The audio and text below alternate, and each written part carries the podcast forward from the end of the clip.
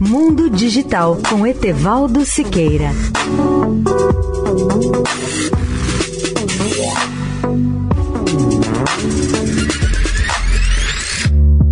Olá, ouvinte da Eldorado. Pesquisadores italianos deram a um robô capacidade de pensar em voz alta.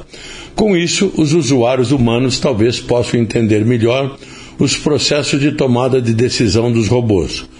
Segundo a pesquisadora Ariana Pipitone, da Universidade de Palermo, há uma clara ligação entre a fala interior e o subconsciente em humanos.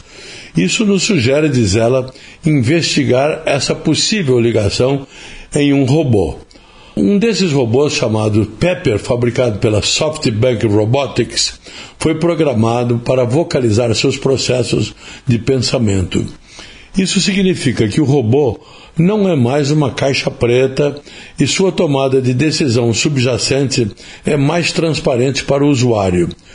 Quando pediram ao Pepper para contradizer as regras de etiqueta, colocando o guardanapo no lugar errado, o robô começou a falar consigo mesmo, concluindo que os humanos poderiam estar confusos e perguntando-lhes se deveria prosseguir com aquela ação errônea. Assim que o usuário confirmou seu pedido, o Pepper disse para si mesmo: essa situação me incomoda. Eu jamais quebraria as regras, mas não posso incomodar essa pessoa. Então estou fazendo o que ela quer, colocando o guardanapo no lugar solicitado. A pesquisadora italiana acrescentou que um modelo computacional de fala interna foi incorporado ao robô.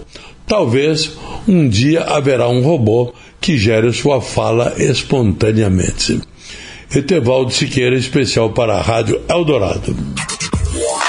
Mundo Digital com Etevaldo Siqueira.